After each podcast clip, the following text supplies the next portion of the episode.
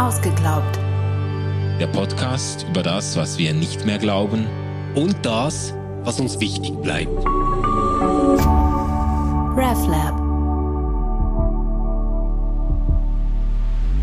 Hallo und herzlich willkommen zu einer neuen Folge Ausgeglaubt. Ähm, wir widmen uns ja im Moment äh, richtig gewichtigen Ideen und Büchern, von denen wir glauben, dass sie unsere Zeit beschreiben. Äh, und ich hoffe, ihr lasst euch jetzt nicht gleich abschrecken vom Titel äh, unserer heutigen Episode. Ähm, auf Englisch wäre das Surrounded by Idiots oder auf Deutsch Alles Idioten. Und äh, Manu, du hast gesagt, über dieses Buch müssen wir unbedingt sprechen. Ähm, ich habe es noch nicht gekannt, bevor wir uns äh, vorbereitet haben auf diese Show, aber du hast äh, das Buch schon lange, lange gelesen.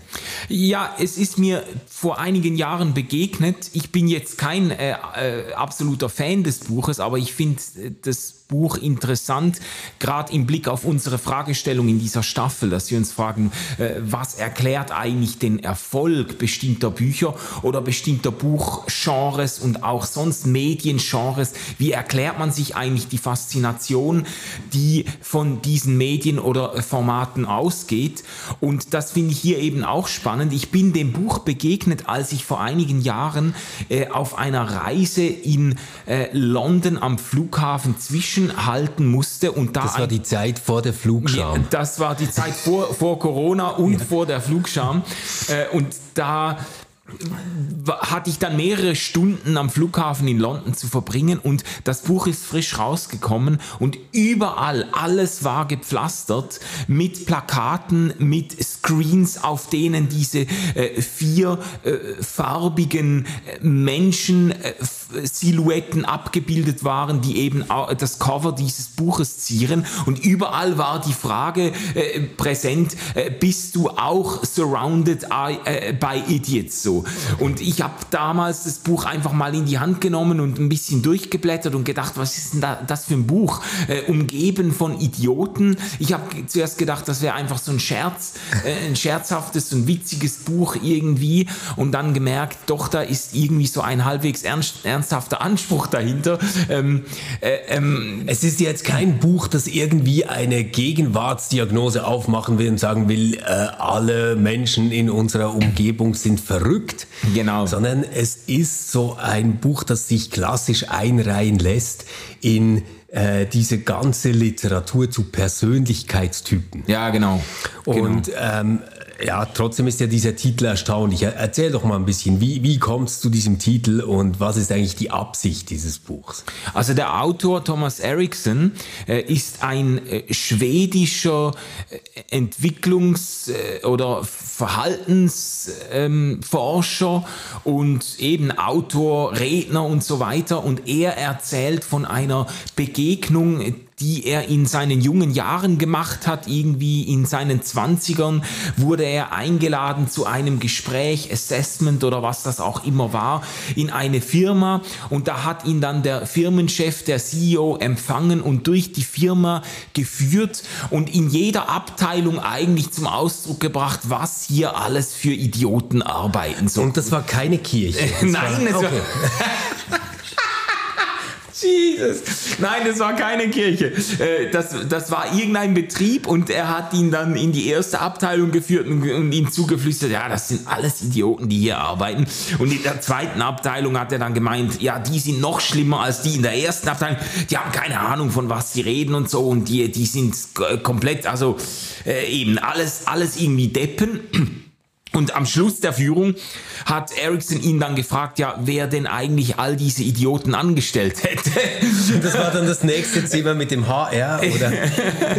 nee, das, das war natürlich der Geschäftsführer selber, der ihn dann hochkant aus der Firma geschmissen genau, hat. Genau, ich gerade sagen, lass mich raten, er hatte danach viel Zeit, ein Buch zu schreiben. Genau, und er, er ist dann da rausgewatschelt oder wurde eben äh, rausgeschmissen und hat sich dann aber viele Gedanken gemacht über diesen Eindruck, über diese Begegnung, über dieses Gefühl, das dieser Firmenchef zum Ausdruck gebracht hat, ich bin umgeben von Idioten. Und er hat das dann wahrscheinlich ein bisschen differenzierter noch äh, durchdacht, der Autor ähm, Ericsson, und gemerkt, dass dahinter irgendwie dieses Gefühl oder dieser Eindruck der Fremdheit mhm. steht, dieser äh, Eindruck, ich bin umgeben mit Menschen, die irgendwie komplett anders ticken, äh, wie ich es tue, die ich kaum verstehe, deren Verhalten ich oft daneben finde oder nicht deuten kann und so weiter. Und auf dieser ähm, Frage und Entdeckungsreise ist Ericsson dann auf diese Persönlichkeitstypologie des ähm, DISC-Modells gestoßen. Im deutschsprachigen Raum heißt es, heißt es DISC.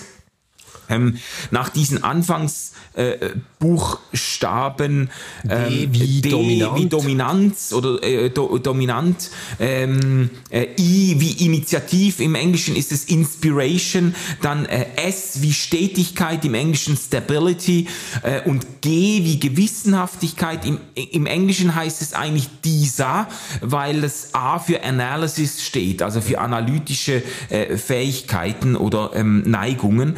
Und äh, dieses Modell hat ihm dann geholfen, Menschen und ihr Verhalten besser zu verstehen und hat ihn dann dazu geführt, dieses Buch zu schreiben. Und das, okay. das Ganze ist nicht eine, also das muss man vielleicht vorausschicken, das Ganze ist eine absolut äh, hochgradig leserliche, einfach gestrickte, äh, narrativ äh, durchsetzte ähm, äh, Geschichte. Äh, es ist kein, äh, es ist keine Studie, es ist nicht einmal Populärwissenschaft. Ich würde sagen, das ist wirklich eigentlich ein, ein Selbsthilfe, oder eben eine, eine Anregung zum Umgang mit anderen Menschen, die er für die äh, große Masse geschrieben hat, sage ich mal. Ja. Und, Und es, geht weniger darum, dass man irgendwie jetzt mal die eigene Haltung äh, dazu bearbeitet und sich irgendwie fragt, wie werde ich ein besserer Zuhörer oder irgendwie sowas, sondern eigentlich im Kern geht es ja davon aus, wir haben so vier Grundvarianten ja. von, von Typen ähm, die aufeinandertreffen können, wenn wir ähm, uns zum Beispiel vorstellen, wir haben eine Projektgruppe, ähm, die ein Thema bearbeitet. Da kann es dann so quasi grob gesagt diese vier Typen geben. Und was passiert jetzt, wenn die aufeinandertreffen? Genau. Und wie kann man äh, Kommunikation so strukturieren, dass sie möglichst erfolgreich zwischen diesen unterschiedlichen Typen funktioniert? Ja, genau. Und dass quasi das Gefühl abnimmt, von Idioten umgeben zu sein und der Eindruck zunimmt, äh, dass Menschen einfach sehr unterschiedlich gestrickt sind und auch auf ganz unterschiedliche Arten und Weisen äh, handeln und kommunizieren. Vielleicht, vielleicht müssen wir die vier Typen ja, genau. Lass uns mal diese vier Typen ausführlicher. Ähm, du könntest ja den, das ist jetzt eine völlig zufällige Wahl, aber du könntest ja mal was zum roten Typ sagen. Ja, das, das könnte ich gerne machen. Der, der rote Typ, ähm, bei Hippokrates ähm, wäre das der Choleriker gewesen, jetzt in diesem Disk-Modell ähm, und bei Surrounded by Idiots ist es der dominante Typ, ja. D wie dominant. Ähm, den kann man vielleicht so charakterisieren, er trifft oder sie trifft ähm, gerne schnell Entscheidungen. Mm. Also ist auch ein bisschen eine ungeduldige Natur. Ähm, Dinge müssen vorangehen. Ähm, das sind Personen, die ihr Ding machen. Ähm, die haben eine Vorstellung, was sie tun wollen und die setzen das um. Ähm, sind meistens kompetitive Typen. Also ja. äh, da ist Dartspielen nicht etwas, was man neben dem Biertrinken macht, sondern da geht es darum, äh, wie oft schafft man die 180 und wie lange übt man dafür. Da geht es um die Ehre. Genau. Und es sind Typen, die eigene Regeln aufstellen. Mhm. Ähm, das klingt jetzt ein bisschen kriminell, ist aber gar nicht so gemeint. Ähm, kann auch sein, dass das Menschen sind, die sagen, es gibt Dinge, die sind für mich maßgeblich, an die halte ich mich, komme was wolle. Also auch sehr charakterstarke äh, ja. Persönlichkeiten. Willensstark, zielstrebig, ehrgeizig, das genau. sind so typische Merkmale. Ja, jetzt genau. hast du mir diesen roten Typ zugespielt, dann spiele ich mal die gelbe Karte zurück. Ja. Ähm, das wäre der Initiative-Typ. Genau, vielleicht zu den Farben noch. Ähm, das ist eine Neuerung, äh, die, glaube ich, tatsächlich jetzt auf Ericsson zurückgeht. Er hat diesen äh, Disk-Typen Farben zugewiesen. Eben, das, äh, das äh, findet sich auch auf dem, auf dem Cover des Buches. Diese vier verschiedenfarbigen Silhouetten stehen eben für diese vier Typen. Also, Ja, okay, aber, aber äh, ganz kurz, warum kann dominant nicht zum Beispiel pink sein? Das hat schon keinen Sinn, oder? Es ist einfach nur, ich nehme die vier Grundfarben, also rot, gelb, blau, grün. Ja. Nein, rot, gelb. Und blau wären ja Grundfarben, grün ist ja schon eine Mischung. Grün ist- Ja, nee, also ich, ich habe ich hab tatsächlich in den äh, Vorbereitungen bin ich auf einen Artikel gestoßen, der einen einigermaßen seriösen Eindruck gemacht hat und versucht zu äh, analysieren, äh, quasi die Psychologie der Farben und versucht zu zeigen, dass da, äh, dass da bei der Auswahl äh, jetzt doch nicht der reine Zufall am Werk war. Okay. Aber ich denke, man sollte das nicht allzu äh, zu sehr pressen. Also ähm, Ich glaube, diesen Pfad verlassen ja, wir ja. jetzt auch. Obwohl, obwohl ich bei beim dominanten Typ sagen würde, da würden wahrscheinlich die meisten noch auf Rot kommen. So, dass äh, irgendwie hat das etwas in sich Stimmiges. Äh, das ist ja auch zum Beispiel in der Präsidentschaftskampagne, ähm, äh, Wahlkampagne Mit Krawatte. äh, Donald Trump. Der hat ganz bewusst und ganz sicher beraten von von Psychologen, Verhaltensexperten und äh, und so weiter, hat er sich diese lange rote Krawatte umgebunden, Ja. äh, um eben Dominanz zu signalisieren. Das, äh, Genau. äh, wohingegen dann ähm, äh, Ich meine, auch Kaiser und Bischöfe, oder, waren oft in Purpur äh, gekleidet. Ja. Also ähm, gut, da hat es bestimmt auch viel damit zu tun gehabt, dass diese Farbe selten und teuer ist. Aber ja, ich, ich muss sagen, ja, ich, ich finde jetzt die Leistung, ähm, den Disktypen Farben zuzuordnen, nicht ähm, eine große wissenschaftliche Erkenntnis. Ja, ja, ja, ja, gut. Aber, ähm, Aber- das, aber- das Ganze, ich habe ja schon gesagt, das Buch hat wirklich keinen wissenschaftlichen Anspruch und auch diese Farbenzuteilung, das dient einfach nur zur einfacheren Bezeichnung und Eingängigkeit, dass man sich das merken kann und dass man vielleicht auch einfacher äh, das kommunizieren kann. Ich bin halt ein gelber Typ oder ein roter Typ. Ja, und also, ich, ich glaube, das hat auch mit dem ganzen Setting zu tun. Ähm, in der Kaffeepause zu sagen, ja, es ist halt ähm, eher ein dominanter Typ, ähm, könnte schief rauskommen. Aber wenn du sagst, weißt du, Typ Rot. Ähm, Ja, gut, das- ob, das, geht das. ob das besser ist typ, bei Typ Rot, da sehen auch viele Rot. Ähm, aber eben, also, also wir, wir haben äh, Dominanz gehabt. Äh, Gelb äh, ist eben dem Initiativen-Typ Ja. zugeordnet. Das ist ein äh, Menschentyp, der sehr beziehungsfreundlich ist, der schnell Kontakte knüpft, der seine Gefühle mitteilt, der sich mit Menschen verbindet und andere Menschen miteinander verbindet, der auch kein großes Problem hat, im äh, Mittelpunkt äh, zu stehen. Äh, er will äh, Spaß haben. Es, äh, es ist so, das ist auch der Typ, der äh, an Partys und so dann gerne zum Alleinunterhalter mutiert und, Genau. und de, die besten Witze erzählt und irgendwie so der Herd der größten Freude und des größten Lachens ist in Gemeinschaften und so.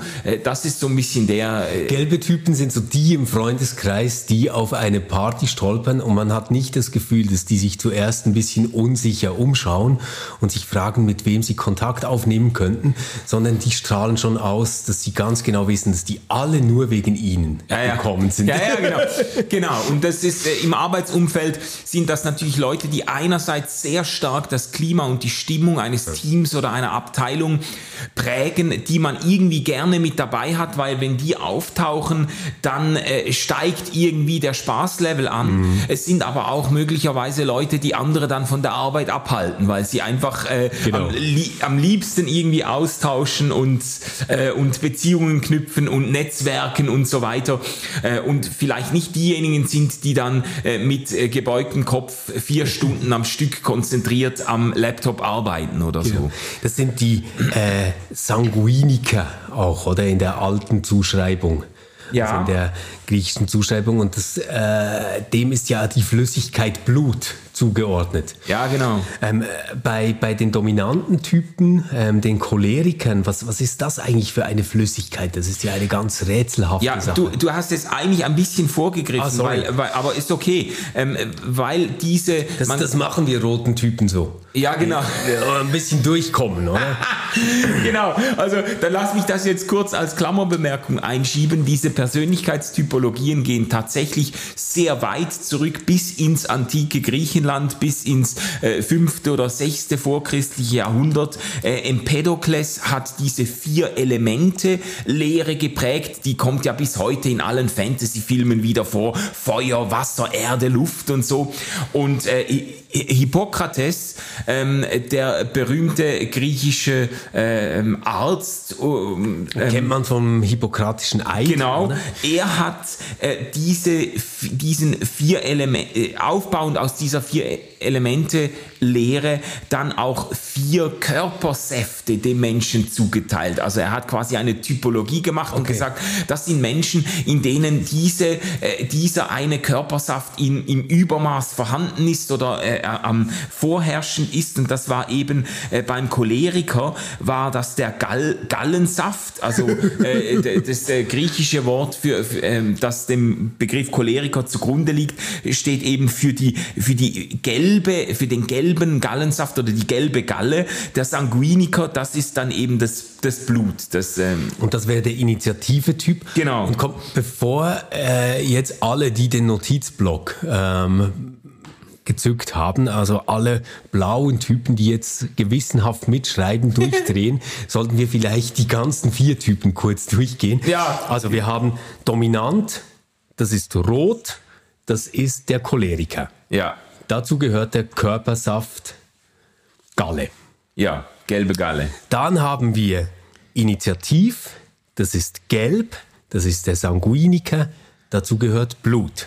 Genau, nach Hippokrates, ja. Jetzt machen wir weiter mal mit grün, das ist stetig und Ja. dazu gehört Das ist der Phlegmatiker und dazu gehört der Körpersaft Schleim. Also Schleim, das äh, ist geil. relativ Rotz. Sehr geil, sehr Das, sind, das sind die Rotzer. Nee, das äh, ist natürlich äh, jetzt nicht nach modernsten medizinischen Standards äh, differenziert, diese Körpersäfte, aber da gehört der, der Schleim dazu, ja. Das sind die stetigen. Ähm, und und wisst- dann, dann gibt es die blauen Typen, die Ja. gewissenhaften, gewissenhaften, das die sind die analytischen. Melancholiker. Die Melancholiker, das steht, Me- Melancholiker, das, der griechische Begriff, der dahinter steht, der steht für die sch schwarze Galle. Also es gibt quasi gelbe Galle und schwarze Galle. Und der ähm, ähm, Melancholiker ist quasi derjenige, bei dem eben die schwarze Galle vorherrscht. Das ist ja auch, äh, hat man dann oft gesagt, so ein bisschen der, äh, vielleicht der pessimistische oder der depressive äh, Typ oder so, der einen Hang hat zum Schwermut und so. Ja. Ja, den hast du jetzt eigentlich schon gut charakterisiert, aber ähm, was, was ganz wichtig ist, jetzt gerade wenn man an Teams denkt, wo solche Leute äh, mitarbeiten können, dieser gewissenhafte Typ, der denkt Dinge wirklich zu Ende. Ähm, der äh, hat äh, ganz hohe Ansprüche, ist datenaffin, will ähm, Sachen wirklich verstehen und analysieren. Sind auch oft Menschen, die jetzt nicht so eine krasse Vorliebe für Brainstormings haben. Ähm, weil, Ja. weil ihnen das ein bisschen schwer fällt, da jetzt einfach irgendwas reinzurufen. Aber es sind dann Typen, wenn man sagt, hey, überlegt euch doch mal bis in drei Tagen ähm, einfach hier in Stichworten, äh, wie wir dieses äh, Konzept ausarbeiten könnten, was eine sinnvolle Gliederung wäre, dann kommen die meist mit einem total elaborierten, super äh, Konzept. Ja, es sind jetzt Hand nicht, diese blauen, gewissenhaften Typen sind ganz sicher nicht die Freude, die Freunde größter Spontanität und Unberechenbarkeit. Das sind Leute, die haben es gerne berechenbar, die haben, äh, die funktionieren nach minutiösen Plänen. Es sind aber auch Leute, die brauchst du eigentlich in jedem Team, das irgendwie nicht äh, mit der Zeit auseinanderfallen will oder, äh, oder so, weil die denken das dann wirklich zu Ende und bei denen äh, wird dann halt auch der Orangensaft für die Firmenparty eingekauft und ist auch äh, die Frage der Entsorgung geklärt und so. Äh, da werden Dinge wirklich durchgedacht. Ähm, ist äh, ist ein, ein, ein Typ, der, der es liebt, wenn die Dinge nach seinen Vorstellungen und Plänen äh, äh, äh, laufen. Das ist der blaue, gewissenhafte Typ das ist eben, äh, und vielleicht um das noch zu sagen, ich habe vorhin äh, den Melancholiker, das ist ja auch der sogenannte Melancholiker, der ist natürlich nicht einfach schwermütig und so depressiv, das wäre eine viel zu negative Beschreibung. Das ist eine, ein Typus, der wirklich auch eine ganze Palette an äh, hochbedeutsamen und äh, positiven Eigenschaften mitbringt. Mhm. Äh, kann, auch kann Fleiß auch im besten Sinne ein Nerd sein, oder? Also wirklich im besten ja, Sinne. Ja, ja. Äh, jemand, der sich total total in etwas vertiefen kann und ähm, dann da wirklich zur Expertin wird. Äh, uns fehlt noch der grüne Typ, der stetige Typ, der Phlegmatiker. Ähm, ist eine Person, die Stabilität mag, mhm. gewohnte Abläufe ist eine sehr gute Zuhörerin, jemand, der sich um andere sorgt. Und das sind so die Menschen, die sehr harmonieorientiert sind. Jetzt habe ich mhm. gelesen, aber ich bin nicht ganz sicher, ob das äh, stimmt, aber im Buch mindestens war das drin, Surrounded by Idiots, dass ähm, zum Glück der überwiegende Teil der Menschheit äh, aus diesen grünen äh, Persönlichkeitstypen, den stetigen, besteht. Ja. Die sind nicht gleichmäßig verteilt. Das äh, ja. äh, habe ich auch so aufgenommen. Das äh, behauptet zumindest Ericsson in seinem Buch, dass, äh, dass der grüne Typ mit Abstand am verbreitetsten ist. Ähm, äh, das ist ja eigentlich schön, das sind sehr harmoniebedürftige Leute. Äh, ja. Das hat natürlich auch seine Tücken. Das sind Leute, die Streit verabscheuen, die nur sehr schwer Nein sagen und anderen vieles abnehmen bis hin zur Selbstaufgabe. Also das, ähm, äh, das hat natürlich, wie bei jedem Typen, hat auch dieser Typus seine, seine äh, Schattenseiten. Mhm. Ähm, das heißt dann auch, dass äh, diese Leute oft auch Berufe wählen, wo sie etwas für das Soziale beitragen mhm. oder Menschen helfen, aber selbst eigentlich gerne im Hintergrund bleiben. Ja, ja, genau, genau. Also das ist so die, äh, die Typologie, das sind diese vier Farben, diese vier Typen, ähm, die Ericsson ausmacht auf der Grundlage dieses Disk-Modells. Und das Besondere seines Buches ist jetzt eigentlich vor allem, er referiert die in einzelnen Kapiteln, diese, diese Typen, aber dann geht es wirklich um die Anwendung ganz besonders auf den Arbeitsalltag. Also, äh, ich glaube, das ist wirklich das Stichwort, weshalb ähm, dieses Buch eine, ich sage jetzt mal so ein bisschen gegenwartshermeneutisch erschließende Kraft auch hat. Mhm. Wir haben ja das letzte Mal, als wir über ein Erziehungsbuch äh, gesprochen haben, oder besser gesagt über diese ganze Gattung von Erziehungsbüchern, haben wir uns ja darüber unterhalten, wie ähm, schwierig es ist, sich vorzustellen, in welcher Arbeitswelt sich unsere Kinder oder deren Kinder einst bewähren müssen, mhm. wie sehr sich das alles geändert hat in der Zeit ähm, von unseren Großeltern bis zu uns heute, mhm. äh, wie anders eigentlich Arbeit funktioniert und welche Herausforderungen sich damit verbinden. Und ich glaube schon, dass diese Betrachtungsweise von Persönlichkeitstypen auch etwas damit zu tun hat. Und zwar, weil wir ähm, uns daran gewöhnen mussten, dass wir oft in Teams arbeiten müssen, in Projekten ähm, zusammengewürfelt werden. Mhm. Ich weiß nicht, ähm, als du äh, zur Primarschule oder dann Sekundarschule gingst oder später auf dem Gymnasium, habt ihr da auch diese Gruppenarbeiten gehabt? Ja, ja. Ja, ja. Und, und bei uns wurde das wirklich auch so thematisiert. Es ist ganz, ganz wichtig, ähm, dass ihr in der Gruppe zusammenarbeiten könnt. Das äh, wird später überall gefragt. Und ich habe das immer gehasst. Ich habe es auch gehasst. Ich habe es auch gehasst. Oder weil, ähm, ja, aber wie ist das heute? Hast du es immer noch? Nein, Nein, eigentlich nicht. Also ich meine, wir, wir arbeiten bei RefLab ja wirklich auch als Team irgendwo sehr eng zusammen, aber es hat halt auch jeder seine eigenen Aufgaben. Das ist so, ich finde es immer noch schwierig, äh, etwas, natürlich bei Projekten äh, finde ich das toll, wenn man zusammen etwas bestreiten kann, aber auch da teilt man ja dann auf. Dann sagt man, du kümmerst dich um äh, den Rahmen und ich kümmere mich um diesen Teil und so. Ich finde es immer noch schwierig, die Vorstellung zum Beispiel irgendwie, äh, ähm, in einem Team ein Buch zu schreiben oder irgendwie sowas. Ja. Äh, und das mussten wir ja früher in der Schule immer wieder. Da musste man zusammen einen Vortrag schreiben. Was bedeutet, ich bin mit irgendwie äh, drei Leuten äh, im Team gewesen, die erstens nicht motiviert waren, im schlimmsten Fall auch nicht fähig waren, was Vernünftiges zu produzieren und auch den Ehrgeiz gar nicht hatten, mhm. hier irgendwie was äh, Beeindruckendes äh, zu schaffen. Mhm. Und das hat dann geheißen, dass ich im Prinzip dann über Nacht die komplette Arbeit selber gemacht habe, um noch mit einer halbwegs passablen Note durchzukommen. und die anderen haben sich gefreut, weil die Note ja fürs ganze Team vergeben ja. wurde. Weißt du so? Das ja, ich, ich kenne das auch. Ich war jetzt nie in der Rolle vom Nachts durcharbeiten, aber ich weiß, was du meinst. Ja, ich glaube, ich habe auch den Verdacht, dass wir äh, die Teamarbeiten aus unterschiedlichen Gründen nicht so gemocht haben. genau. Aber ja, ja, aber das stimmt, das ist wahrscheinlich schon ein ganz signifikanter äh, Unterschied, eine signifikante Veränderung der Arbeitswelt, dass heute äh, in ganz vielen äh, Bereichen ähm, der Arbeitswelt wirklich in Teams gearbeitet wird und dass sich kaum mehr eine Stellenausschreibung finden lässt, in der Teamfähigkeit nicht eines der äh, fundamentalen Kriterien oder ja. eine Qualifikation ja. ist, die gesucht wird. Ich meine, das wird so inflationär gebraucht, dass ich mir mittlerweile sogar denke, dass wenn du in einem Bewerbungsgespräch sitzt und die das zum dritten Mal fragen und betonen, dann kann man sich auch denken, dass vielleicht das Betriebsklima nicht so gut ist. Oder weil es, es wird sich ja nie jemand hinsetzen und sagen, ja, also meine größte Schwäche ist, ich bin halt nicht teamfähig.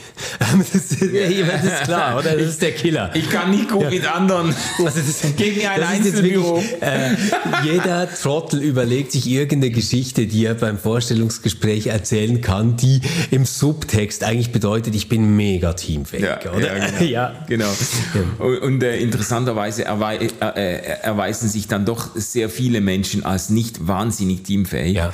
Äh, das ist ja auch erstaunlich und das äh, sicher eben, das hat dann auch mit Spannungen zu tun, die dieses Buch zu lindern versucht. Und das ist vielleicht etwas, was sich zu äh, ähm, erwähnen lohnt noch für alle, die jetzt das Buch zu lesen in Erwägung ziehen, ähm, dass, dass Ericsson wirklich sehr konkret in äh, einzelne Felder äh, der Arbeitswelt äh, hineingeht und da in knackigen Kapiteln zum Beispiel äh, beschreibt, wie man äh, die eigene Körpersprache und diejenige des anderen wahrnimmt und wie man seine Körpersprache bewusst einsetzt und was die, die, der körperliche Ausdruck auch mit diesen verschiedenen Typen zu tun hat oder wie man zum Beispiel die nächste Firmenparty überlebt, wie man äh, sich selbst als Typ irgendwie wahrnimmt und dann merkt, äh, dann sich vorbereiten kann auf bestimmte Situationen und Begegnungen an Firmenpartys, in denen man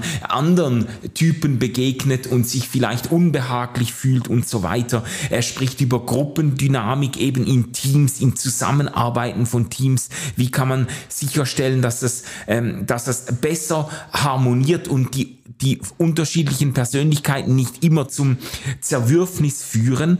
Und er hat sogar ein Kapitel über, über E-Mail-Konversationen oder über schriftliche Kommunikationen versucht zu zeigen, wie sich diese unterschiedlichen Typen, äh, das fand ich übrigens ganz witzig zu lesen, wie man auch anhand von E-Mails eigentlich ziemlich schnell sagen kann, äh, wie jemand gestrickt ist. Also es gibt doch diese Leute, die meinen das gar nicht böse, aber die schreiben am liebsten irgendwie irgendwie so drei Buchstaben irgendwie. Ja, hier, schreiben ja hier. O, OK Ausrufezeichen ja, oder so oder äh, morgen 15 Uhr HB, ja. HBZH oder so. Dann, ah ja, dann am Hauptbahnhof in Zürich und so. Also äh, kein Wort zu viel und ganz sicher keine äh, äh ausschmückenden Nettigkeiten. Und es gibt dann auch Leute, da bin ich halt schon eher der Typ, ja. so, der dann schreibt, hallo, ähm, und so, ich hoffe, es geht dir gut und auch deiner Familie ja. und dann immer noch bei äh, herzliche Grüße aus dem sonnigen Baselland genau. oder so. Ja, also ich meine, das, das, haben wir ja immer mit den Nachrichten, die wir uns über WhatsApp schicken. Ja, ne? ja. Ich meine, bei, bei, dir beginnt mal alles so, ah, die Katze eurer Nachbarin hatte ja jetzt Geburtstag, ich hoffe, ihr konntet das schön feiern und ja. ich hoffe, es geht auch deinen Eltern gut. Ich habe übrigens gerade an sie gedacht, als ich dort und dort. Ja, und genau. So nach sieben Minuten biegst du dann ein auf die Gerade, wo du sagst, ja, das ist jetzt wieder alles wahrscheinlich sehr lange für dich, aber du kannst es ja auch schneller hören. ähm, du musst einfach unten drücken, dann ist das anderthalbfache Geschwindigkeit, was ich dich eigentlich fragen wollte. Ja. Und, Ja. und am Schluss kommt nochmal so eine warme Dusche voller Wertschätzung. Ja, genau. Und ähm, ich freue mich auch drüber. Also ich höre das wirklich gerne ähm, und, und habe wirklich Freude, wenn du mir sowas schickst. Und dann auch immer ein bisschen ein schlechtes Gewissen, weil, weil ich mit meinen Antworten diese Podcast-Qualität nicht erreiche. Wir sind ja dann meistens, dann so- so, hey Manu, ja, danke passt. für die neue, ja, genau, ja, passt. Oder wir nehmen das zweite Buch oder ähm, ja, dann stellen wir um. Oder wenn ich eine Sprachnachricht mache, sage ich, ja, danke Manu, alles gut. Ähm, ja, lass uns das so machen. Ähm, bis am Freitag, oder? Ich glaube, Freitag sehen wir uns. Tschüss. Und dann habe ich immer ein schlechtes Gewissen, weil eigentlich freue ich mich ja drüber. Ja, aber das ist jetzt ein schönes Beispiel äh, dafür, dass in, äh, in einer Freundschaft dann auch äh, bestimmte Dinge eben gar nicht mehr gesagt werden müssen. Ich habe ja dann auch äh, äh, mit der Zeit auch immer mal wieder umgestellt auf sehr kurze äh, Kommunikation mit dir, Ja. weil ich ja weiß, man geht von der gegenseitigen Wertschätzung aus und da muss ich nicht jedes Mal noch äh, herzliche Grüße aus dem sonnigen Basel schreiben, sondern äh, dann geht's auch mal schneller und so und bin in fünf Minuten da und so und Ja. äh, das, das ist ja schön, wenn es das dann nicht mehr äh, unbedingt braucht. Aber es ist schon witzig, dass man gerade an der schriftlichen Korrespondenz ganz oft äh, ablesen kann schon, wie Leute gestrickt sind. Ja. Und das ist so etwas, das ist jetzt so ein typisches Beispiel dafür, ähm, dass äh, Ericsson es eben gelingt, diese Typologien äh, auf den Arbeitsalltag umzulegen und irgendwo fruchtbar zu machen für so ganz normale was Arbeitsprozesse. ich wirklich schätze an diesem Buch, ist, dass es kein manipulativer Versuch ist, ähm, sich jetzt da irgendwie on top zu spielen oder so. Ja, Ich ja. meine, es, es gibt ja auch dieses andere Buch, das war vor etwa 20 Jahren, glaube ich, ziemlich hip, das hieß Personality Reading. Ah, ja, ja. Und dann hast du so Buchstabenkombinationen, gibt dann irgendwie, ich weiß nicht, acht Grundtypen oder sowas. Ähm, und da kommst du dann äh, wirklich so auf ähm, eine bisschen gefährliche Schlagseite, finde ich, weil, weil da heißt es dann so, wenn du willst, dass die etwas für dich tun, dann sind folgende Sätze Ja. ähm, hilfreich. Ja, genau. Oder? Und, und da denke ich so, Mensch, Leute, so dumm ist dann doch niemand, oder? Ja. Also, weißt du, wenn, wenn du mir jetzt zum dritten Mal sagst, Stefan, wir haben ein Problem, das niemand lösen kann, außer du, deswegen gelange ich an dich, ähm, dann werde ich das schon auch merken. Ja, und selbst wenn es jemand nicht merkt, es ist einfach ein zweifelhaftes Genre, aber es ist ein ganzes Genre. Es gibt Ja. verschiedene Bücher, zum Beispiel auch, was er ja auch drin hat, diese Körpersprache. Es gibt Bücher, Ja, ja, diese, die dieser FBI-Typ hat doch da so ja, ja, genau. ähm, die, sich, die sich nur darauf konzentrieren, wie kannst du Menschen mit deiner Körpersprache dazu bringen, das zu tun, was du willst und so. Wie kannst du eigentlich, ähm, äh, dann, da ist, das ist dann eine Instrumentalisierung solcher Typologien und, und äh, Verhaltensweisen, eine Instrumentalisierung, um Dominanz herzustellen. Genau. Und das ist ein bisschen so wie das Green-Buch, das wir äh, besprochen Ja. haben, dieses Power-Buch, Ja, genau. 48 Gesetze der Macht. Ähm, da finde ich, das ist moralisch wirklich ähm, sehr, sehr fragwürdig und ich finde es auch einfach plump. Aber das ist bei diesem Buch, finde ich, nicht der Fall. Das ist wirklich so in der Absicht geschrieben, wie können wir gute Teamsitzungen, gute Teamkultur, gute Projektstruktur haben, die auch den unterschiedlichen Bedürfnissen Rechnung trägt. Wie Ja. ein bisschen auch, ähm, wie kann ich jemandem Wertschätzung zeigen? Das Ja. hatten wir mal im Buch ähm, Fünf Sprachen der Liebe. Ja, genau. Ein bisschen ist das auch ähm, hier wieder drin mit diesem Anliegen, ähm, so mit Menschen zu sprechen, dass das, was man eigentlich sagen will, ankommt. Und das finde ich halt was anderes, als so mit Menschen zu sprechen, dass sie das tun, was man eigentlich will. Ja, ja, ja, ja, voll. Aber die, die eigentlich interessante Frage über, oder die, die zugrunde liegende Frage, über, über die ich gerne mit dir sprechen möchte, ist eigentlich, warum, warum erreichen solche Persönlichkeitstypologien immer wieder eine derartige Popularität? Warum gibt es praktisch alle paar Jahre irgendein Buch, das uns hilft, Menschen in verschiedene äh, Typen, Kategorien einzuteilen und damit besser zu verstehen, wo, wie erklärt sich diese Faszination auch für die eigene Verkabelung mhm. und für die Art und Weise, wie andere Menschen äh, äh, ticken? Also, äh, wie, wie, weil das, das könnte man jetzt zurückverfolgen. Wir haben ja schon gesagt, das geht bis auf äh, Hippokrates zurück und ja. so weiter. Ja. Äh, das findet aber besonders in der Neuzeit, treibt das ganz, ganz viele Blüten. Diese Persönlichkeitstests, eben der Disk, auf dem dieses Buch beruht, gibt es. Es gibt noch dieses von, äh, das ist mir auch noch eingefallen, von Fritz Riemann, Grundformen, Grundformen der Angst. Der Angst ja, genau. Das war unter, auch unter Seelsorgern und Theologinnen. Glaube ich, so 80er Jahre Phänomen, ja, oder? Und das ist ein, das ist eigentlich ein Phänomen. Das Buch wurde über eine Million Mal verkauft und hat irgendwie 40 Auflagen erlebt. Also ähm, das ist, äh, das ist ähm, wahnsinnig, auf wahnsinnig großes Echo gestoßen. Äh, es gibt, ah ja, es gibt noch Schulz von Thun. Mhm. Dieses Miteinanderreden, diese, ja. diese drei Bände, die ja auch mit diesen vier Ohren und diesen vier Zungen nicht unbedingt äh, per se eine Persönlichkeitstypologie entwirft, aber doch auch ähm, deutlich macht, Menschen kommunizieren mit ganz verschiedenen, genau. äh, äh, ähm, auf ganz verschiedene was Weise. Auf dem Appellohr. Genau. ja, genau. Und übrigens kann man die auch wieder ziemlich zwanglos auf diese vier Typen verteilen. Ja, also das mit ja, Sachohr, mit Appellohr genau. und so. Das passt, das passt gar nicht schlecht auf diese ja. vier Typen. Ähm, genauso wie bei Grundformen der Angst, da könnte man auch eine ähnliche Zuordnung machen.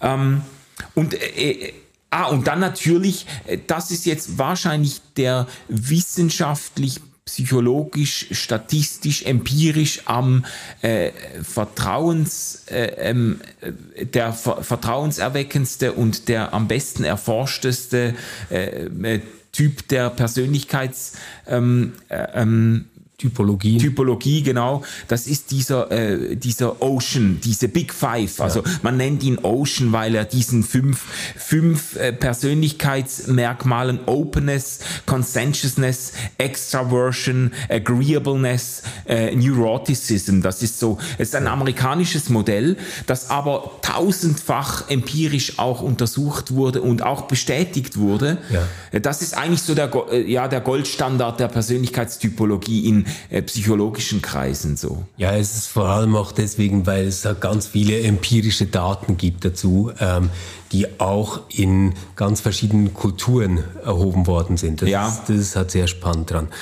Ja, also ich, ich teile deine Beobachtung ähm, total, dass, dass es ähm, diesen Hype und diesen jetzt schon länger anhaltenden Hype an dieser Art von Sachliteratur äh, gibt. Ich glaube, man müsste noch mal ein bisschen unterscheiden zwischen dem, was Hippokrates gemacht hat und dem, was wir heute machen damit. Ich glaube, ähm, Hippokrates hatte eher ein medizinisches Interesse. Also wie mhm. kriege ich die Körpersäfte in ein Gleichgewicht, dass ähm, ich eben wirklich in einem Gleichgewicht bin und nicht etwas total überbordet. Mhm. Und das finde ich heute weniger. Also ich glaube, es geht weniger darum, dass ich herausfinde, wer ich bin, um andere Facetten stark zu machen, sondern es geht eher darum, mein Umfeld äh, zu verstehen und zu verstehen, worin ich mich bewege. Und das, glaube ich, ist auch der Schlüssel, um zu verstehen, warum das so beliebt ist. Ja. In einer hierarchisch durchorganisierten Gesellschaft des 19. Jahrhunderts oder in einer Ständegesellschaft, wie wir sie im Mittelalter und danach noch hatten, ähm, in einer Kultur, wo es Bürger gibt und Nichtbürger, mhm. wo es klare Rollenmodelle gibt, ist Kommunikation zwar viel begrenzter, aber auch sehr viel einfacher. Mhm. Es ist wie klar, was man tut, aber auch was man nicht tut. Es ist klar, was einem zusteht und wem das nicht zusteht. Ja. Und ähm, wenn diese Hierarchien äh, aufgebrochen werden und es sogar zum Merkmal einer Kultur gehört, diese Hierarchien so nicht mehr äh, pflegen zu wollen, wenn das ähm, zu einer Art Freiheit gehört, die mhm. man leben will, äh, was bei uns ganz sicher sehr stark aufgekommen ist, auch in den 60er Jahren, dann wird Kommunikation halt viel komplexer. Ja. Das heißt, ich muss jetzt nicht mehr verstehen, ah, mir gegenüber sitzt ein Bereichsleiter dieser Institution, also machen wir das. Ich muss quasi verstehen, wer ist Manuel Schmidt. Und warum reagiert er jetzt so auf diesen Vorschlag und nicht anders? Und das, glaube ich, ähm, ja, ist, ist letztendlich der Grund, also dass, dass, dass wir nicht mehr so stark in Rollen und Hierarchien denken, wie das früher war, sondern vielmehr in Zwischenmenschlichem und, und in Beziehungen, dass wir da auch Tools und Schlüssel brauchen, um das irgendwie Ja. zu verstehen. Ja, also ich habe ich hab, äh, hab mir das ähnlich zurechtgelegt. Ich hätte das jetzt ähm, auch in Verbindung gebracht mit einer sehr starken Pluralisierung der Gesellschaft, mit einer multikulturellen äh, Gegenwart, in der äh, die Gesellschaft in ganz verschiedene Milieus und Kulturen und, und äh, Mindsets und so weiter zerfällt, auch ein Stück weit. Und der Arbeitsplatz ist vielleicht der Ort, an dem man äh, die Begegnung unterschiedlichster Menschen irgendwie nicht verhindern kann. Also man kann in der Nachbarschaft kann man sich vielleicht äh, außer in der Wäscheküche kann man sich noch irgendwie fernhalten von Leuten, die man die einem sehr fremd sind oder die man nicht äh, nicht versteht oder so oder wo man denkt, äh, äh, wie ticken die denn eigentlich? Aber wenn die bei dir im Team landen an der Arbeit, dann musst du irgendwie mit ihnen zurechtkommen. Und ich glaube, das äh, das ähm, ist vielleicht spitzt sich das bei der Arbeit in besonderer Weise zu, dass man merkt, da bin ich jetzt mit Leuten zusammen, die kommen wo ganz woanders her und die ticken völlig anders und ich habe größte Mühe, deren Verhalten überhaupt zu deuten und einzuordnen.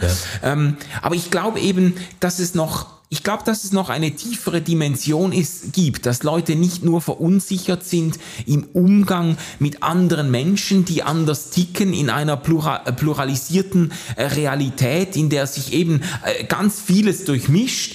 Ähm, ich glaube, es, es, es geht noch tiefer. Ich glaube, viele Menschen empfinden auch eine Unsicherheit im Blick auf sich selber. Also so quasi, sie sind mit sich selbst verunsichert. Sie fragen sich, Okay. wer, wer bin ich eigentlich? Was Ja. macht mich eigentlich aus? Was gehört zu meinem äh, Kern? Wer ist eigentlich die Person, die mich äh, morgens im Spiegel anschaut? Weißt du?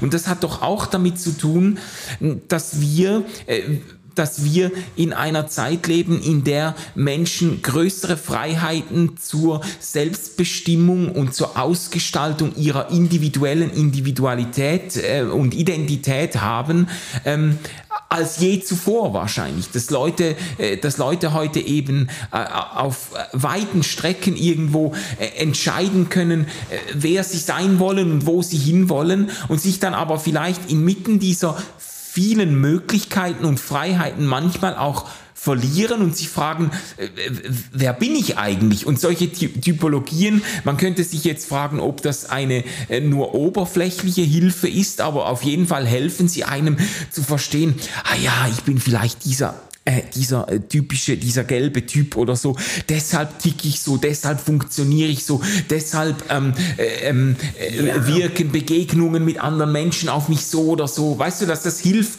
sich irgendwie wenigstens mal vorläufig in eine bestimmte Schublade zu kriegen. Ja, man, das finde ich sehr interessant. Ähm, ich glaube, dass es hier nochmal zwei äh, kleine Unterscheidungen gibt. Also das eine ist ähm, diese Orientierungsfrage, ähm, die du auch nochmal stark gemacht hast. Also quasi, wer ist meine Umgebung? Wie funktioniert mein Umfeld ähm, etc.? Wie kann ich mich da irgendwie sicher orientieren und verhalten? Ich glaube, das ist vor allem eine Frage für blaue und grüne Typen. Okay. Also für, für ähm, Personen, die jetzt eher agreeable sind, die fürsorglich sind oder die analytisch sind vor allem auch, oder? Weil ich glaube jetzt gelbe Typen und rote Typen, also ähm, Initiative und ja, Dominante. extrovertierten, initiativen, dominanten Typen, die haben dieses Problem gar nicht so. Die fühlen sich eigentlich ziemlich wohl und die denken auch bei einer Diskussion oder einer Auseinandersetzung, ja, das gehört doch dazu, ähm, dann äh, streiten wir halt jetzt ein bisschen, schauen wir mal, äh, wie das rauskommt. Ähm, die andere Zugangsweise, die du jetzt geöffnet hast, nämlich die Frage, wer bin ich und wie kann ich mich verstehen und, und so dieses sich mit sich selbst auseinandersetzen wollen, kann ich mir schon vorstellen, dass es gerade für Menschen, die eine gewisse Faszination über sich selbst haben. Ähm, also jetzt diese gelben Typen oder diese ähm, charismatischen Persönlichkeiten, diese Extrovertierten, die Menschen verbinden und begeistern können etc. Da, da kann ich mir vorstellen, dass das denen auch irgendwie gut tut. Also ist ja auch schön, ähm, so einen Disk-Test zu machen und zu sehen, ah, wow, ich bin ja so eine Person wie. Und dann stehen ja meistens auch berühmte Persönlichkeiten darunter, äh, mit, mit denen äh, man sich dann irgendwie in einer Reihe sieht. Was, was für, für mich ähm, noch ein bisschen offen bleibt, ist was machen denn Personen damit, nachdem sie herausgefunden haben, ob sie jetzt rot, gelb, grün oder blau sind? Mhm. Ich meine, was, was, was macht jetzt die blaue Person, wenn sie weiß, ich bin blau? Was, was soll sie damit tun? Soll sie versuchen, etwas gelber zu werden? Oder soll sie was für sie wahrscheinlich ein äh, ziemlicher Kraftakt wäre, ihre Chefin darauf ansprechen ähm, und sagen, du, Brainstormings mag ich nicht so, lass mich das lieber in Ruhe vorbereiten, weil ich habe das nicht so gerne, wenn wir da im Team einfach Gedanken durcheinander wirbeln. Ich meine, das ist ja dann auch nur sehr begrenzt, wie du aus deiner Haut ähm, kommen kannst. Ja, oh, das stimmt. nur noch ein Satz. Mein, mein Verdacht dabei ist eigentlich, dass es wiederum geht, Verhaltensmuster, die man selbst hat und Eigenschaften, die man selbst hat, darüber zu rechtfertigen, dass man sagt, ja, es gibt ja auch ganz viele andere, denen es auch so geht und ich gehöre da halt zu einer Gruppe. Mhm.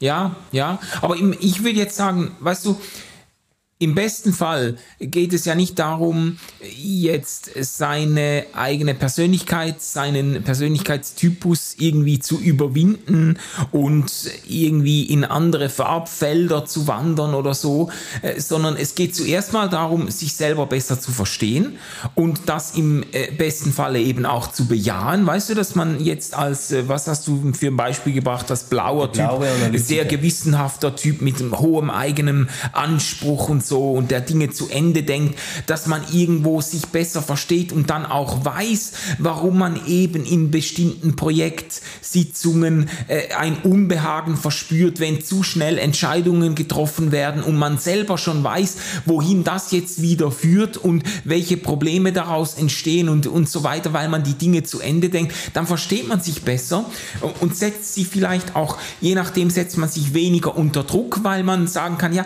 ich bin aber einfach so. Und ich muss ja nicht, ich muss ja nicht so sein wie der dominante Typ, der äh, ständig äh, so schnell Entscheidungen treff, trifft und dem es offenbar so einfach fällt, irgendwie Dinge durchzusetzen und so, dass man, weißt du, dass man im besten Falle sich versöhnt mit seinem Typus und ähm, auch Tools an die Hand kriegt, wie man mit Menschen umgeht, die anders gestrickt sind. Und dann vielleicht auch, vielleicht auch äh, auch eine gewisse Weitherzigkeit gewinnt, wenn dann ein gelber Typ äh, kommt, ähm, der äh, wieder mal plaudern will und so, dass man merkt, ja, der ist einfach so gestrickt und dass man, äh, dass man, genau. Äh, also das ist jetzt im besten Fall für das aus, aus diesem was. analytischen Zugang funktioniert das ja auch. Also ich glaube, blaue Typen können davon wirklich profitieren. Mhm. Aber wenn ich mir jetzt so ähm, ein Projektteam vorstelle, ähm, sagen wir mal Projektteam hat den Auftrag, eine Webseite einzurichten mit den Produkten, die eine Firma jetzt macht und muss sich überlegen, wie, ähm, sie das mit Texten ummantelt, welche Bildwelt sie wählt etc. Dann wird es doch so sein, dass nach einer Sitzung, ähm, wo Rot, Gelb, Grün und Blau zusammensitzen, wird Grün wahrscheinlich danach ziemlich erschöpft sein Blau wird sich einigermaßen übergangen gefühlt haben. Rot wird wahrscheinlich im roten Bereich drehen und sich denken, warum hat Blau wieder so viele Bedenken gehabt? Es kann nicht sein, dass es drei Wochen dauert, um eine Bildwelt auszuwählen. Das mache ich in der Kaffeepause. Ja, ja, ja. Ähm, können wir jetzt mal vorwärts machen. Und Gelb wird wahrscheinlich mit der Kaffeetasse äh, in der Hand zu Rot kommen in der Pause und sagen, du, da haben wir wieder einen ziemlichen Bedenkenträger im Team. Hä? Oder? Also das, ja, ja. Äh, ja, ja, und, ja. und ich glaube, das, was ähm, dann eben passieren kann, ist, dass das Blau das versteht, aber Blau kann ja dann auch nicht aus seiner Haut. das, was eigentlich passieren müsste, ist, dass Rot und Gelb so clever sind, dass sie sagen, hey komm, wir wollen eine andere Art von Teamdynamik. Ja. Wir, wir möchten gerne, dass diese Stärken von Blau mehr zum Zug kommen. Also eigentlich wäre es eine Möglichkeit, jetzt im besten Fall, wenn, wenn Rot und Gelb ein bisschen von der Begeisterung, die sie über sich selbst haben, zurückstehen könnten, dann wäre das eigentlich die Möglichkeit, Diversity mit denselben Leuten, die du schon hast, im Team zu erhöhen. Ja, ja. Und ich glaube, das ist auch das Anliegen des Buches oder dieser Persönlichkeitstests. Es geht sicher nicht darum, äh, die eigene Persönlichkeitsfarbe äh, anderen gegenüber durchzusetzen oder alle äh, oder jetzt nur noch Leute ins Team zu holen, die so ticken, wie man selber tickt, weil man sich dann besser versteht oder so. Aber es geht auch nicht darum, seine eigene Persönlichkeit, seinen Typus zu verleugnen, ähm, sondern irgendwie produktiver miteinander umzugehen, indem man dem anderen zugesteht, geht, anders zu ticken als man selbst. Ja. So, das. Ja. Aber was ich, was ich äh, noch interessant finde, theologisch jetzt, also ja. es, gibt, es gibt ja verschiedene Dinge, die man jetzt anführen könnte. Man könnte sich fragen, ähm, äh, äh, was macht uns denn wirklich zutiefst aus? Ist das denn jetzt wirklich eine, eine so große ähm, Hilfe für die Identitätssuche eines Menschen, wenn er sich einem dieser Typen zuordnen kann? Man könnte dann aber auch natürlich fragen, ja, was tragen diese verschiedenen Typen eigentlich aus für unser Gottesverständnis? Also gibt es, äh, gibt es irgendwie, äh, gibt es da Zusammenhänge, dass Leute, ähm, die auf bestimmte Weise gestrickt sind, sich auch Gott auf eine ganz bestimmte Weise vorstellen? Ja, das ist natürlich eine mega interessante Frage. Könnte man ja einhängen bei dieser Projektionshypothese. Ja, genau. Dass, dass man quasi sagt, naja, also dein Gottesbild sagt zunächst mal viel darüber aus, wer du bist oder wer du eben nicht bist und gerne sein möchtest. Mhm. Also quasi unser Gottesbild ist ein Produkt der Projektion von uns selbst mhm. In einer ermächtigten Form. Ja. Oder von uns selbst äh, quasi im Abstand zu dem, was wir eigentlich gerne wären. Also dann, äh, mhm. äh, ja, wenn, wenn ich cholerisch bin, dann ist Gott langmütig. Also äh, ein bisschen so. Oder? Ah, ja, ja. Ja, wäre man kann ja es auch in beide möglich. Richtungen Wäre stricken. auch möglich. Ja. Aber ich, ich glaube tatsächlich, dass man gewisse äh, Gottesbilder aus der Moderne super ähm, an diesen Persönlichkeitstypen festmachen kann. Und ähm, vielleicht spielen wir das mal durch an diesem äh, Dreieck, das immer wieder aufkommt bei der Theodizee-Frage. Also der Frage, ähm, wie kann es einen allmächtigen Gott geben und trotzdem Leid in der Welt? Mhm. Und es gibt immer die Möglichkeit, dass du einen dieser Ecken auflöst. Also du kannst zum Beispiel sagen, na ja, Gott ist halt nicht allmächtig. Deswegen. Oder ja. du kannst sagen, ja, Gott ist zwar allmächtig, aber ähm, er ist nicht wirklich verstehbar. Also ich verstehe nicht, warum ähm, er so handelt, aber das ist sicher gut, weil er ist Gott. Oder? Ja. Oder ähm, ich kann nochmal eine, eine andere Ecke auflösen und kann sagen, ja, er ist zwar allmächtig ähm, und er ist auch verstehbar, aber er ist vielleicht nicht unbedingt gütig. Ja. Ja Gott hat auch eine dunkle Seite, eine strafende Seite ja, genau. oder, oder sowas. Ich glaube schon, dass man diese Lösungsansätze, die Menschen da wählen, auch wieder diesen Persönlichkeitstypen zuordnen kann. Nicht in dem Sinne, dass ich jetzt sagen würde, wenn du Typ Rot bist, ist dein Gott Typ Rot. Aber ich glaube tatsächlich, dass wir ähm, auch im Christentum selbst schon nur rote, gelbe, grüne und blaue Götter äh, produzieren. Mhm. Ja, ja, ja. Also jetzt der Typ, der sagt, ja, also Gott ist zwar allmächtig, aber ähm, vielleicht äh, nicht unbedingt in dem Sinne gütig, wie ich das verstehen würde, der hat vielleicht das Bild von Gott als einem charismatischen Führer, der entscheidet, der alles so herrlich regiert in mhm. seinem Sinne. Ah, ja. Das ist vielleicht ein roter Gott. Genau, der seine eigenen Regeln aufstellt. Genau, oder ja. so dieses, äh, ja, Gott ähm, kenne ich vor allem über das Jesus Friendship Ticket. Ähm, also Gott ist wie Jesus und ich stehe in einer brennenden, feurigen Beziehung zu meinem Herr Jesus. Das ist dann vielleicht der gelbe Gott. Mhm. Oder Gott, der immer an meiner Seite ist, weißt du, so Spuren im Sand. Als ich nicht neben dir gegangen ja. bin, habe ich dich getragen. Das wäre dann der grüne Typ, oder? Mit, mit Stabilität.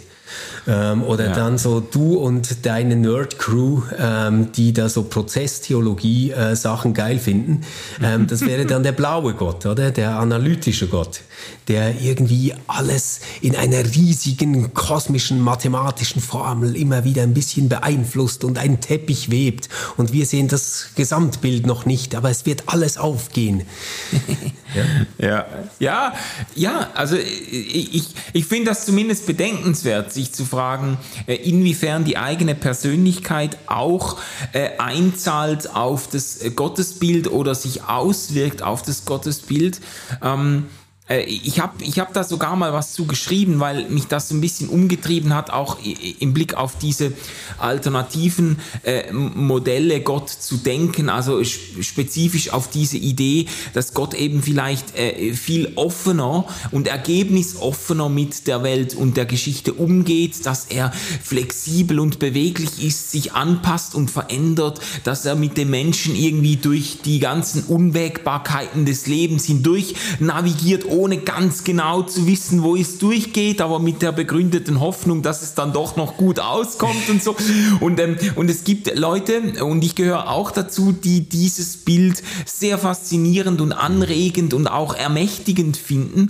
Und es gibt andere Leute, die das ganz, ganz furchtbar finden, die sich wirklich dadurch existenziell bedroht fühlen, die das Gefühl haben, also wenn Gott so ist, wenn der noch nicht mal genau weiß, wo er durch will mit uns, wenn der sich verändert, ja, wo, wo wo, wo bleibt denn die Kontrolle Gottes, wo bleibt denn diese Macht Gottes, die durchgreift und das eigene äh, Projekt zu Ende führt und so und die davon ganz, ganz ähm, negativ angetan sind.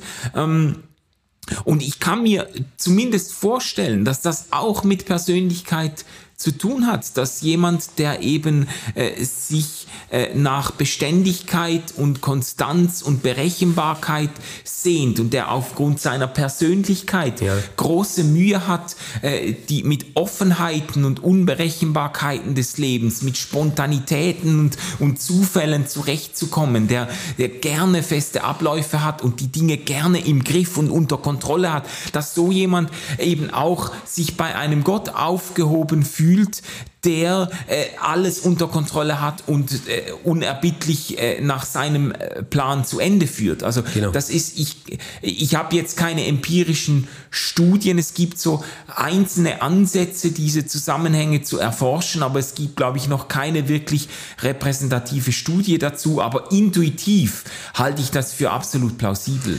Und ich meine, das ist ja das Faszinierende an der Bibel. Also wenn, wenn wir jetzt dieses sehr gut durchgetestete Big Five Modell nehmen. Ja. Das Ocean Modell, äh, das du genannt hast. Also Offenheit, Neurotizismus, Extraversion, Verträglichkeit, Gewissenhaftigkeit als Persönlichkeitsmerkmale, äh, Schwerpunkte. Ja.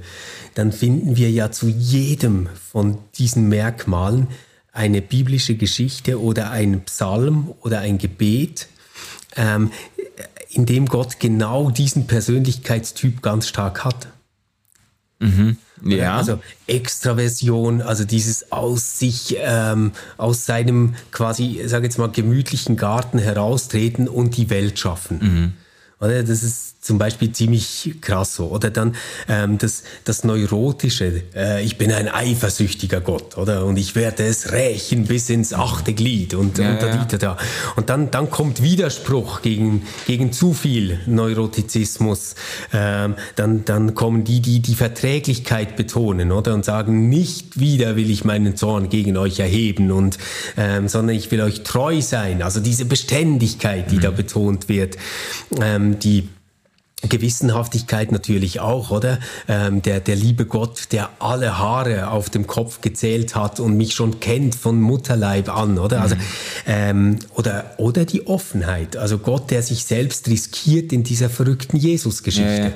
Ja, ja. ja genau. ähm, und und am, am Kreuz landet damit. Also alle diese Persönlichkeitsmerkmale ähm, finden sich wieder äh, prononciert in einzelnen biblischen Motiven und Geschichten ja. vor. Und das, das kann ja gar nicht anders sein. Also wenn diese Big Five irgendwie was über ähm, Grundformen des Menschseins mhm. aussagen und Menschen äh, Texte schreiben über Gott, dann muss in diesen Texten ja auch wieder was von diesen Grundformen durchkommen. Ja. Und ich glaube, äh, wir waren da schon mal äh, mit, dem, mit dem Bilderverbot oder mit dieser Bilderverbotsidee. Ich glaube, die Herausforderung von Theologie, das haben wir ja gesagt, dass es um gute Theologie ging. Die Herausforderung von Theologie besteht wahrscheinlich darin, immer darum zu wissen, dass man selbst dazu neigt, vielleicht einen dieser Schwerpunkte etwas zu stark zu betonen. Ja, ja, das, das wäre jetzt wieder eine sehr hilfreiche ähm, äh, Konsequenz aus diesen Einsichten, dass man sich selber Rechenschaft darüber ablegt, von welchem Ort her man bestimmte biblische Texte liest und von welchem Ort oder eben auch von welcher Persönlichkeit her man Gott auch wahrnimmt und Glauben auch lebt und so. Das, äh, ich glaube, das kann durchaus helfen, eben wieder, um auch weitherziger und offenherziger umzugehen mit anderen ähm, Ansichten und Traditionen. Man könnte das auch auf, auf die Kirchengeschichte umlegen oder auf kirchliche, auf Kirchen und Denominationen umlegen und natürlich äh, zum Beispiel äh, irgendwie dieses off, diese Offenheit, dieses ja. Aufbrechende äh, könnte man wahrscheinlich relativ äh, zwanglos äh, mit charismatischen Aufbrüchen in Verbindung bringen ja. äh, und die Tradition traditionellen großen Kirchen, vor allem die katholische Kirche, steht natürlich äh, für Beständigkeit, für auch irgendwo dieses, dieses ähm, klar strukturierte, diese auch eine Berechenbarkeit und so. Und viele Leute in diesen Kirchen schätzen die, das. Die Reformierten also, wären so die blauen Textexegeten-Nerds, oder? Ja, mindestens in den Anfängen, mindestens in den Anfängen, natürlich nicht. Ja, ja. ja. ja.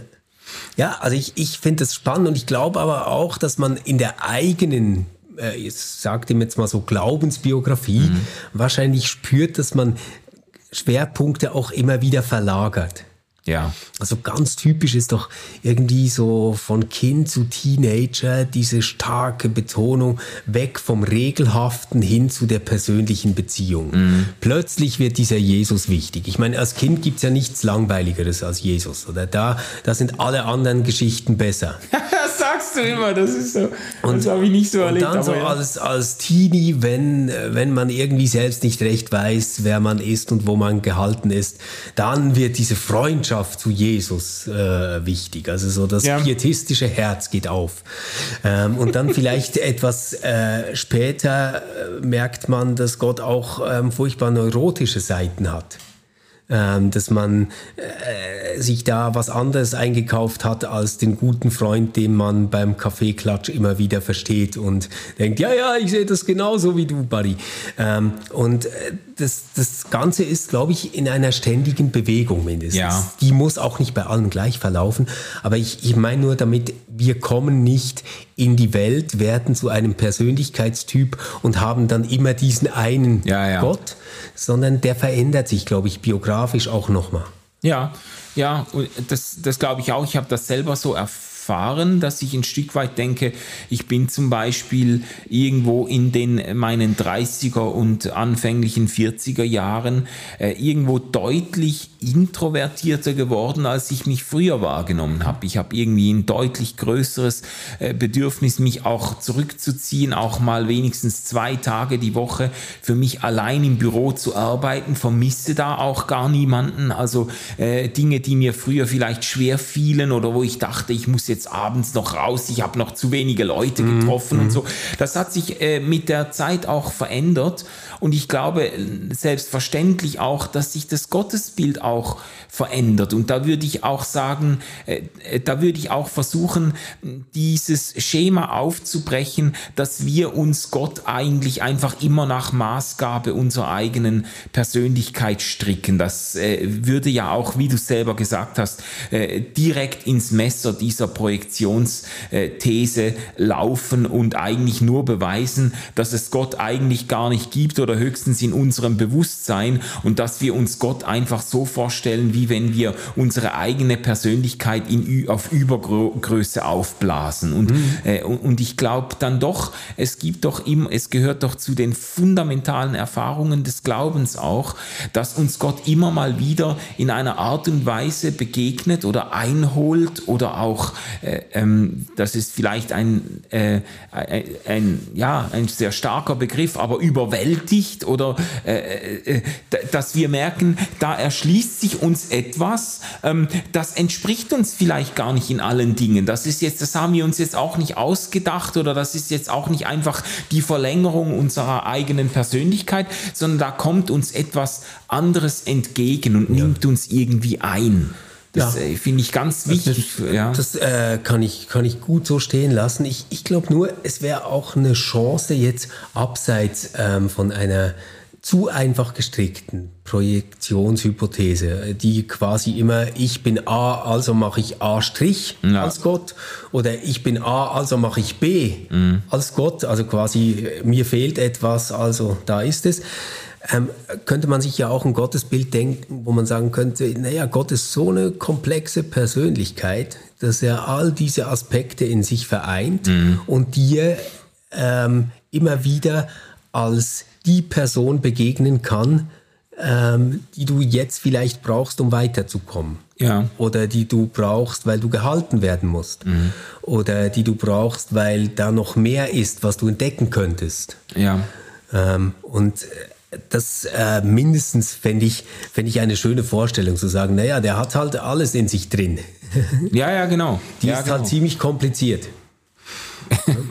genau, Gott als äh, äh, kom komplexe, äh, ähm, wie sagt man, als Kaleidoskop der Persönlichkeitsmerkmale. Genau, und wir sehen halt immer den Ausschnitt, den wir im Moment gerade sehen, weil wir sind, wie wir sind. Ja. Oh. Stefan, wir müssen zum Schluss kommen. Ja. Wer soll das Buch lesen? Ja, ich glaube, es könnte wirklich sinnvoll sein, wenn man ähm, in einem Team arbeitet, wo man denkt, hey, irgendwie, also mit meiner Kollegin habe ich es gut, aber die zwei anderen finde ich echt nervig. Mhm. Da kommt so nichts, die sind so träge oder irgendwie so, dass man dann sagt, ja komm, das, das könnte sich lohnen, da kriege ich vielleicht ein, zwei Ideen. Könnte sich aber auch lohnen, wenn man manchmal merkt, dass man etwas überfordert ist vom Tempo und der Initiative anderer ähm, Kolleginnen und Kollegen, mit denen man es zu tun hat, ähm, sich das mal durchzulesen. Im besten Fall macht es dich etwas gütiger, weil du sagst, naja, die sind, wie sie sind, ich bin, wie ich bin und jetzt versuchen wir das zum Laufen zu kriegen. Ja, genau, genau. Und ich würde noch einfach äh, hinzufügen, ähm, dass natürlich immer auch Vorsicht geboten ist bei solchen Typologien, weil es natürlich diese Typen alle nicht gibt. Also das ist ja keine das Beschreibung. Sagen Sie aber auch immer. Ja, das ist ja keine Beschreibung ja. der Wirklichkeit und man wird auch, äh, äh, auch im im Alltag, im Umgang mit Menschen immer wieder äh, die Erfahrung machen, dass Leute sich in einer Art und Weise verhalten, die jetzt zu ihrem vermeintlichen Typ überhaupt nicht passt oder dass man selber merkt, äh, ich bin ja gar nicht nur rot und so und äh, das, äh, das sollte, wenn man sich das in, in Erinnerung hält, dass es keine, diese, keinen diesen, dieser Typen wirklich so gibt in Reinform, ja. dann kann das äh, Buch oder ähnliche Bücher können hilfreich sein. Super, hey, schön seid ihr dran geblieben bis zum Schluss. Ich nehme an, alle Grünen sind noch dabei. ähm, danke für die Geduld bei allen Blauen, äh, wenn es manchmal etwas durcheinander ging. Ähm, allen Gelben sagen wir ja, wir lieben euch auch. Und Rote hören sowieso Podcasts, wenn sie Sport machen oder sonst irgendwie beschäftigt sind. Wir hoffen, wir haben euch gut unterhalten. Bis nächste Woche. Tschüss. Tschüss. RefLab